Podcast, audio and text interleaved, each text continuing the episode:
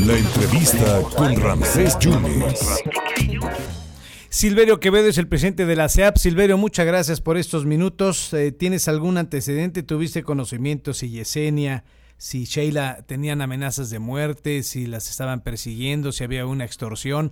¿Qué es lo que sabes al respecto? Y, sabemos que van a tener que enterrarlas a las 5 de la tarde. ¿Qué sabes, Silverio? ¿Cómo estás, presidente? Hola, mi este, querido Ramsés, te agradezco antes que nada el espacio y esta oportunidad de los micrófonos. Saludos a tu auditorio. Muchas gracias. Y estamos aquí sí con esta lamentable noticia para desde el día de ayer, aproximadamente a las 3 de la tarde, que sucedieron los hechos ahí en Cozoleacá, que como bien lo sabes, fuera afuera de una tienda de conveniencia, se suscitó este ataque a las compañeras periodistas Yesenia Mollinedo Falcón y Sheila Joana García Olvera.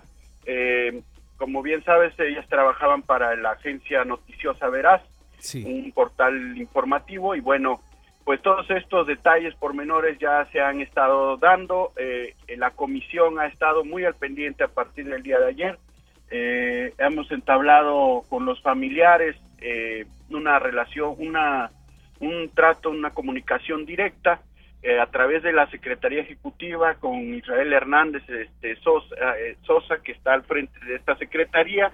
También este, el comisionado Fluvio Martínez ha estado muy pendiente. De hecho, anoche, hasta las altas horas de la madrugada, se retiró una vez que ya los cuerpos fueron entregados a la familia este, Ramsés.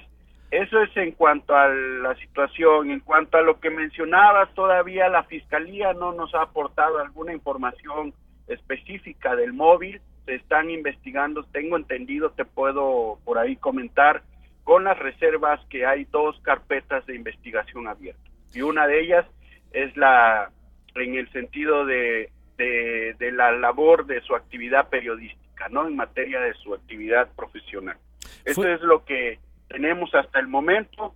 Eh, quiero hacerte también mención que creo que, que es importante señalar que hay se ve pues la intención y la voluntad tanto del ente de la fiscalía como del gobierno estatal y federal quienes rápidamente se manifestaron en tanto a, la investigación de estos hechos no y esperamos y no tan solo esperamos exigimos este, Ramsés que se dé una pronta eh, información con motivo de de esta agresión que sufrieron las compañeras periodistas.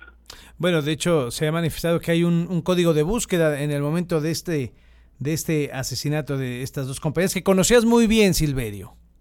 Sí, sí, sí, eran gente que trabajaba allá en el sur de Veracruz, eh, que tenían una presencia importante en el municipio de Cozoleacaque, pero también en la región, en sus alrededores. Eh, un trabajo que se venía desarrollando de hace tiempo, eh, se ha, pues se han hecho búsquedas que no podía revelarte en cuanto a la el manejo informativo, es lo primero que hay que hacer un monitoreo de la del tipo de información que ellos man, ella manejaban o que ellos estaban manejando. ¿Era nota roja lo que manejaba ella, Silverio? Eh, eh, era nota en general, ah. era en general, era información general, incluía nota roja también pero era, no, era información política, información uh, municipal, información de, regional y, y, y, policíaca también. Bueno, tres periodistas de once que han muerto en este año, siete en esta administración, Silverio.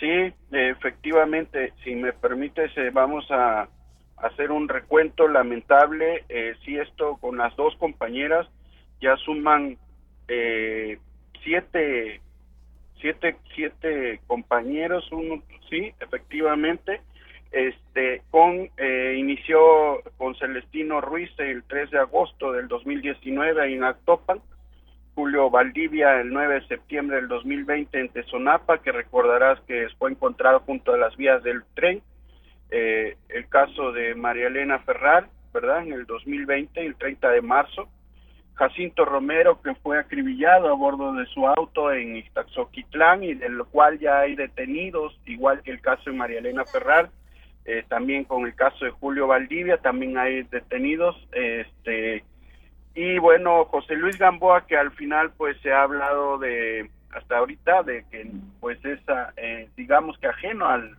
materia de la libertad de expresión, pero finalmente es un compañero, ¿no? Un compañero más. Y bueno, el caso ahora de Yesenia Joan. Pues ni una más, ni uno más, Silverio, que qué más, quisiéramos, ¿no? Ni uno más es el reclamo, es creo que es momento de que ya sea un parteaguas esto para las eh, las autoridades y nosotros estaremos muy atentos, querido Ramsés, de que efectivamente no se generen ya más hechos de este de esta naturaleza. Seguiremos alzando la voz y reclamando que la lo que está en nuestras manos es exigirle a las, a las autoridades cero impunidad. Este, la fiscalía ha hablado de ello, de que no va a permitir la impunidad y bueno, es momento que lo demuestren, ¿no? Pero más que eso, que ya no sigan ocurriendo estas situaciones en Veracruz. Presidente, mando un abrazo, gracias. Ramsés, un abrazo cariñoso. Muchas gracias a todo tu auditorio. Muchas gracias. Gracias, Silverio Quevedo, presidente de la Comisión Estatal para la Atención y Protección a los Periodistas, hablando de este tan ominoso, tan terrible asunto de este asesinato a Yesenia Mollinedo y a Sheila Joana García.